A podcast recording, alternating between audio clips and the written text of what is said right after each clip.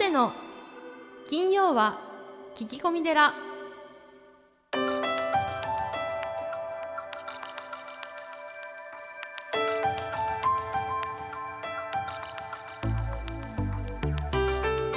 ようこそ架空のテラスタジオよりお送りする長谷の金曜は聞き込み寺ナビゲーターの南雲もぐなです。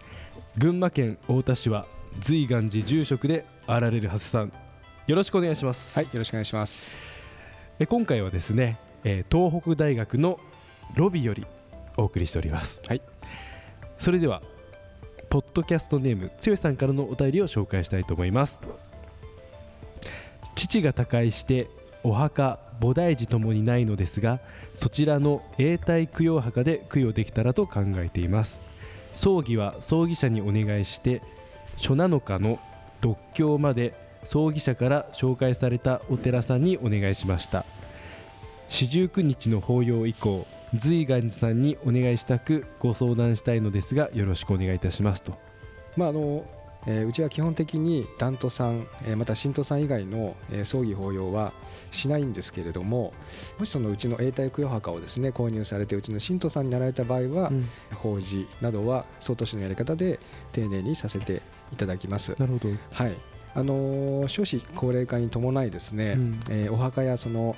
お檀家さんの継承が今非常に難しい時代に、えーなってますので、うん。そこであの登場したのが永代供養墓はい。です。はい、あの散骨とかですね海洋層とかうん。最近はその宇宙層、えーなんていうのもあります。宇宙層なんてあるんですね、はい、そのお骨を宇宙にこうロケットでねはい。打ち上げるっていうことなんですけども、ほはい、その葬儀がですう、ね、うん。最近はその葬式はいらないとか戒名は自分でつけるなんていう本もベストセラーになってるんですが、はい。あの葬儀ってその戒名費用とかその葬儀費用って高額でこう納得がいかないはいっていう方もね最近はこうアマゾンとか、うん。えーイオンで送料の派遣なんていうのもありますのでですよね、はい、あのそれはこう僕らは非常に襟を正していかないとうん。いけないと思うんですけれども、えそのお寺さんによってみんな違うのでそれはこうお嬢さんに聞いてみるのがいいと思いますね。随願寺ではあの本堂葬儀というのを進めているので、えーお寺の本堂で葬式も、えーできますし、まあ、お墓もいろいろなタイプのお墓。うん。最近はあの合同葬って言ってはい。その個別の永代供養墓ではなくて、えーその一箇所にこう合同になってしまうんですけれども、うん。安い金額でうん。永代供養墓のお墓を去年作りました、はい。はい、ですから、あの電話していただいて、えーなるほど。相談いただければと思います。で随願寺さんの方で信徒になればそういうことがしていただけると。そうですね、いうですね。四十九日とか、はい。はい。あの法要とか、まあ、お盆彼岸の、うんお法要、またあのやはりこう一度ご縁のあった方は、ええ。本当にあのその人をこう導くっていうんですかね、はあの一生付き合うというつもりでやらせていただいているので、いはい。はい。まあ、ダントさんまたは信徒さんになっていただくという形ですね。わかりました、はい。さあありがとうございます、はい。さあそして今月のゲスト、えー脳科学の権威ですね。大人の DS で知られる東北大学教授の川島隆太さんですね。じゃあ最後の対談よろしくお願いいたしはい、ます、よろしくお願いします。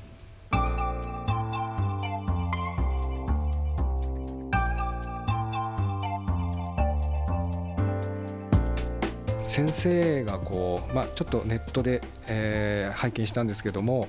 えー、とゲームソフトでその監修料ですか、とても、まあ、何億っていうお金をいただけるときにそれをこういただかずにこちらに寄付されたということもとてもすごいなかなかこう人としてできないなというふうに 思ったんですけども。気が小さいだけです。あそうそうなんですか。あの、はい。例えば、まあ、そういうロイヤリティがですねはい。あの200万とか300万だったら、うん。それはもう喜んでポケットに入れて女房に黙って車でも買ってました、うん、ただ最初から多くの単位のお金を提示されましたんで、うん。これは自分のポケットには入らないというだけの話です。うーん。でまあ正直言ってまあ本当に自分のポケットに入るお金じゃなかったっていうこととうん。あともう一つ自分として気持ち悪かったのがはい。これはただいいことか悪いことかまだ僕の中で決着ついてないんですけれども僕は大学の人間として大学の施設を使って、まあ、ゲーム開発をお手伝いしたんですね、うん、産学連携研究、うん、でそれでまあものが世の中に出てでたくさん売れてでお金が戻ってきたと、うん、でそれって僕個人が個人の力でやったもんじゃないんですよ、はい、で僕の要はお給料大学にいましたから、国民の税金から払われていて、はい、で大学にある研究装置も全部国民の税金で、うん、あの買ったものなんですね、うん、うん、だから僕僕は僕ら国立大学の人間はあの皆さんの払った税金で飯食って、うん、で皆さんの払った税金使って楽しい研究をして、でその研究成果が何かものを生んだからじゃあ自分のポケットに入れるって論理的におかしいと思いますよ。僕はすごくおかしいと思ったんですね。だからこの倫理観というかこういった気持ちではおそらく父親から学んだもんだというふうには思うんですけれども僕自身はもうそこはもうこんなにおかしいことはないというふうに感じたのでもともと僕が受け取るってオプションはおそらくなかったんだろうというふうには思ってます。でそれをただ研究に還元すればでさらに研究成果を出せば、まあ、税金がさらにでいただいたものがさらになあの富を生んでそれが研究で生かされてで何か人類に新しい知恵がもたらされるというふうになれば、これはもう税金を使わせていただいて恩返しができるというふうにまあ考えてますんで、まあ、そんな考え方が元にありました。ただまあ家族からブーブー言われましたけどね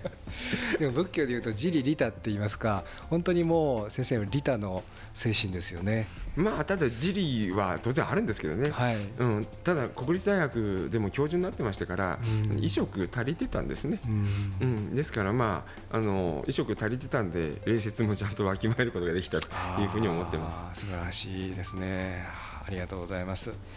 あのー、まあえー、と4月から老人ホームの方を始めるんですが、はい、今、その特養などですと、えー、要介護3以上の人がこう入ってくるわけですけども、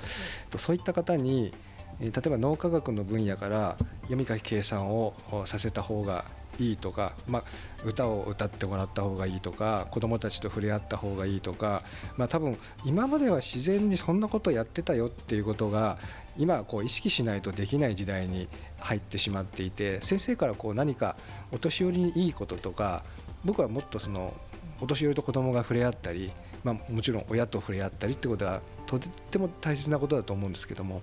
えーとですね、はい、まずまあ読み書き計算と言われたのは私たちも学習療法というシステムとして世の中に出して、はい、でこれはもう民間企業まで落としてます。もともと国プロで作ったものですけども、まあ、民間企業で独り立ちしてあとはあの社会で応用してくださいという段階に入ってます、うん、でこれただ単に読み書き計算するだけじゃなくてまず読み書き計算は頭の回転速度を上げるということと、はい、記憶の容量を伸ばしていくことを意識した上で自分ができるギリギリの難しさの教材を常にやっていただきながらそれをもとにコミュニケーションをするというのが基本になっています。でその相乗効果なんですね。でこれは日本でもアメリカでやっても同じような効果が出ていてでつい最近第三者評価が入ったんですけれどもあの介護費用とかが格段に下がるということも分かっています。で医療費のあの検討が今やってるところですけどもそこまで出るとかなり社会的な費用をそのカバーすることができるんじゃないかというふうに考えられていて、まあ、これはぜひまあ学習療法という形でまあ考えてもらえると嬉しいと思います。はい、で一般的な話をすると認知症のケアの基本というのはコミュニケーションです。でその人と人とのコミュニケーションが担保されていればおそらく学習療法以外でも認知機能を下げないということは可能だろうというふうに考えています。でも例えば多くの介護施設でもあのコミュニケーションしてるんですね。そうですね、うん、ケアをする方はちゃんとコミュニケーションを心がけてる、うん、でところがですねこれ学習療法やってみて初めて分かったんですけども皆さんすっごく忙しいので、うん、特に介護をする方が、ね、スタッフの方が、ものすごく忙しいので、コミュニケーションも表面的になっているんですね。声はかけてるんです。確かに、うん、でもきちっと立ち止まって目と目を見て、うん、心と心を通わせるコミュニケーションって忙しすぎてできていなかったと、うん、で学習療法っていうのは実はまあ20分程度ですけれども必ず認知症の患者様と利用者の方とケアをする支援者の方がその場でその他のことをしないでお互いに見つめ合いながら、心を通わせながらコミュニケーションをします。でそれをして初めてケアをする側の人間が自分はコミュニケーションをしてたつもりだったけども表面的だったってことに気がつける。といったようなことがあってケアの質がどんどん変わっていく。とい。うことを経験しています。はい、なのでまずは忙しい仕事の手を休めてきちんと利用者と支援者の方が向かい合えるという時間をあえて押し込むというのがポイントだと思っています。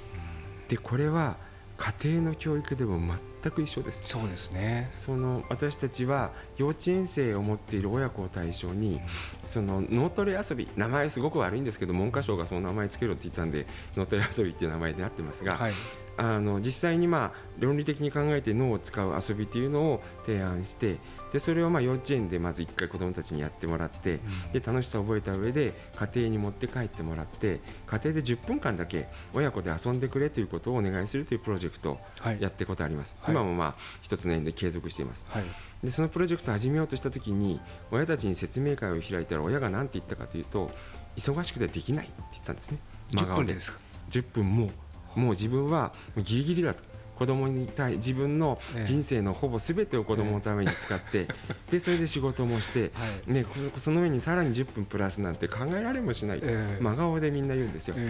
でまあそれに対して笑い話ですけど僕らマニュアルをもう作ってやって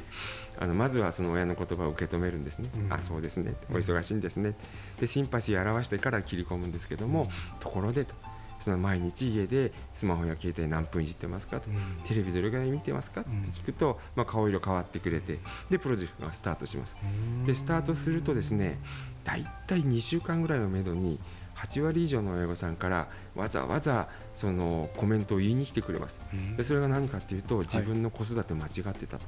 いうことを言うんですね、その自分は一生懸命やってたつもりなのに10分間子供と遊ぶということだけの時間を作ってみてそれをやりだして初めて自分は我が子が自分に何を求めていて何を考え伝え伝えようとしているか何を考えているか手に取るように初めて分かったと、うん、で自分の気持ちも我が子に伝わっているってことも初めて分かったと、うん、でこんな経験したことなかったっていうふうにわざわざ親たちが言いに来てくれます、うん、忙しいんですみんな。で原則はそこだと思ってます、なので話戻りますが高齢者のケアを考えられる時にもぜひですねケアをする側とケアを受ける側が5分でもいい10分でもいいのできちっとコミュニケーションできるそのケアをする側が忙しすぎてパタパタしない時間っていうのを作ってあげるだけでかなり良くなると思います。ありがとうございます。僕はあの10年前に僕は保育園の園長になった時に今までその各部屋にテレビがあったんですね。全部撤去してあの読み聞かせだけをするっていうことにしたんですけれども老人ホームもテレビ置かない方がいいっていう。テレビはですね、はい、あの先ほどもちょっと言いましたが、はい、子どもの脳発達を悪くするというだけではなくて、えー、我々大人にとってはこれも論文が山のようにあるんですが、はい、テレビを長時間見ると脳の機能が低くなるということが分かっています。でさらにアメリカのデータでものすごく多くの人を見たデータなのでこれ以上ないっていうデータなんですけどテレビ見るっていうことはアルツハイマーのリスクであるということもすでに分かっています。アルツハイマーですか？アルツハイマーのリスクって実は分かってなかったんですよ、はい、遺伝子だなんだなんだって言われていても統計的に明らかなものって今まで一つもなかったんですけど、うん、唯一医学の世界で認められているアルツハイマーのリスクはテレビを見ることです。ですから認知症の方にテレビを見せるということは認知症を進めるためにやることです。悪化させるための手法ですね。ありがとうございます。僕はあの家にテレビがないんですけどそれはこう僕がこう意志が弱いのであると見ちゃうのであえて置かないということをしてるんですけどありがとうございます。テレビを見ないっていうことですね。あの最後にその先生がこれから将来こんなことをもっとしたいということがございましたらお願いします、はい、うんとまあまあ、脳の研究に関しては、はい、自分の脳の働きをきちっとまあ調べて心とは何かということを見つけ出したい。というのが一つの目的です。ただこれはおそらく僕が生きている間には達成できません。でさらにその先のゴールで見ているのはまさに実はその宗教をやってらっしゃる方と一緒で僕らが知りたいということの根幹は人はなぜ今ここにいるのかということ、そしてどこに行くのかということを知りたいここれがまあ科学の根幹です。実は宗教もサイエンスも同源なんです。でそれはものすごい遠くのゴールです。何代も何百代も先の人たちに託したいゴールですね。で僕自身がまだあと10年東北大学で教授をしますけれどもその中でやりやりたいことの一つは認知症にならないためにする方法をきちっと見つけたい。ということです。ですね、認知症になってしまってからではやっぱりある程度戻っても完全に元に戻る方ってそんな多くありません、うん、あの薬飲んでるだけでは絶対戻らないんですけど、うん、きちっと関わるとある程度戻るんですがそれでも完全には元に戻る方はあんまりいないでやっぱり病気にしないというのが一番大事なんですね。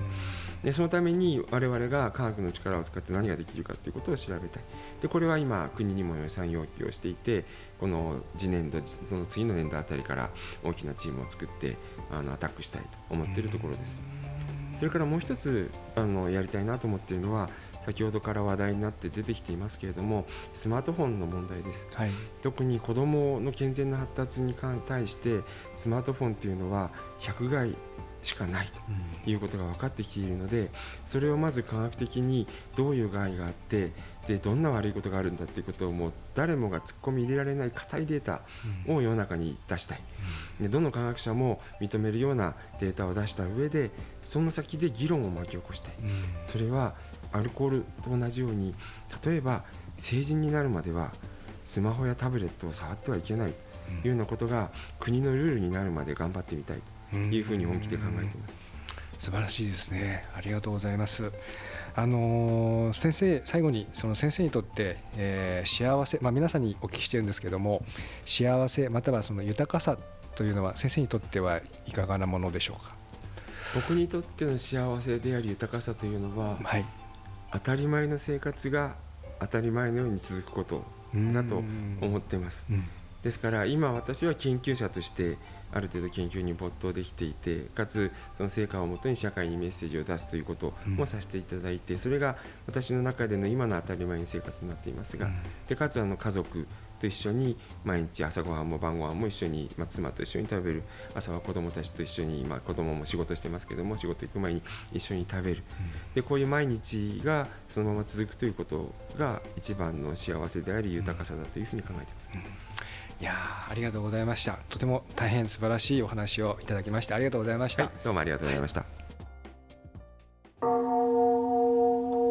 ずずず随願寺ずずず随願寺随願寺にまつわる最新情報をずずずっとクローズアップしてまいります。行事のご案内講演会コンサート情報エトセトラさあ今週は何でしょうか？はい森田保育園創立60周年記念講演会。川島隆太先生による講演会のご案内です。はいなるほど、はい、3月12日土曜日。時間が、えー、会場が12時30分開演がまあ13時森田保育園2階ホールにてということなんですけど、はい。はい。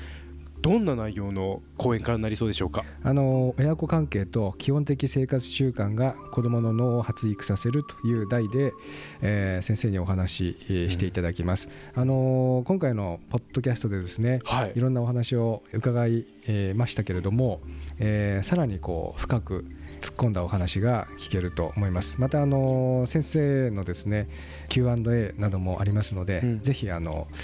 うちの園児の保護者は無料なんですが、はい、えー、一般の方は2000円で、えーはい、入れますのでぜひあのめったにない機会なので、うん、はい、あのお聞きいただければと思います。そうですね。詳しくはどちらでチェックすればよろしいでしょうか、えーと、森田保育園の、えー、ホームページ、うん、はい、またはあの随願寺のホームページに、えー、チラシがございますのでそちらの方を、えー、お送りくださいはいわかりました。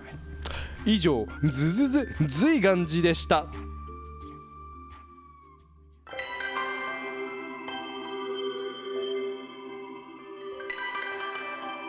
長谷の金曜は聞き込み寺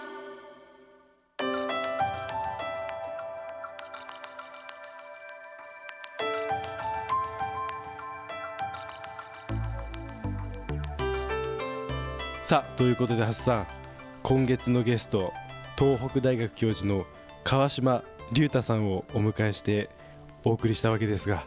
どうでしたか？いやすごいね。やはりその脳科学の権威の方ですから、はい、その方がこう発する一言一言っていうのは重いですよね。重いし、うん、実際僕もあの娘がいまして、うん、3歳になるんですね、うん、耳が痛かったですもん なんかこれからのこう教育というか自分も含めてなんか変えていかないといけないのかなと思いましたね。そうだね。テレビとスマホを捨てないといけないね。まあ捨てることはまあ無理っていうか、はい、だからまあ別に僕はもうら別にテレビを非難してるわけでもなくて、はい、携帯を非難してるわけでもなくて、はい、多分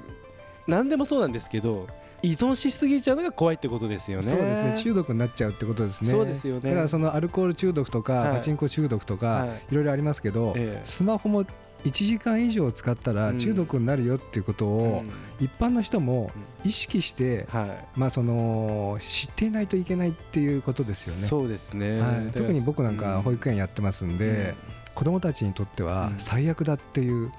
ことですよね。はい、でもそれ本当に長年研究されてる先生が言ってるわけですから、まあ、やっぱりこれはね本当にいい回というか勉強になったなと思う今月の川島さんでした、えー、僕もあの園長やってるんでですね最近その目を見て話せない保護者とか、あ目を見てそのコミュニケーションできない保護者とか目を見てね迎えに来るんだけど子供の方を見てない親とかね、まあ、子供も今度は親見ないんですよ、まあ、相当やばいなって思います。そうですね。だから今の子供が大人になって、でまた子供を産んでっていうその考えると、やっぱ今ですよね、はい、ぜひあの啓蒙をしていきましょう。はい。ありがとうございました、はい、そしてですね来月3月のゲストはなんと武田和平さんそうですね。ちょっとあのご縁がありまして、はい、あのー、日本一の投資家ですよね。そうですね。あのー、金貨をね誕生日の同じ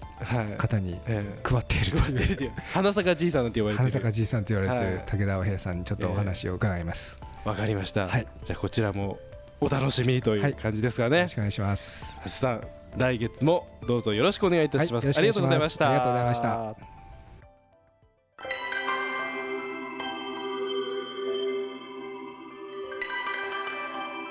長谷の金曜は聞き込み寺。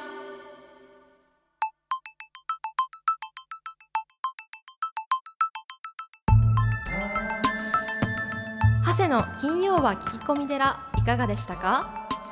この番組ではリスナーの皆様から随時お悩み相談メールを募集しています。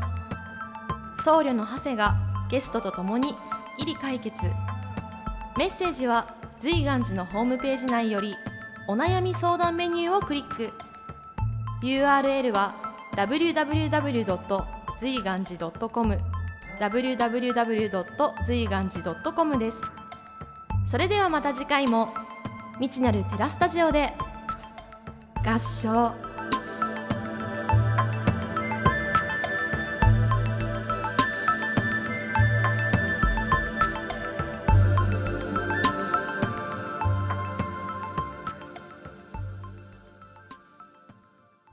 お知らせです。番組でお便りを採用された方には長谷の著書「お坊さんが教える悟り入門」をもれなくプレゼントしています。お便りお待ちしております。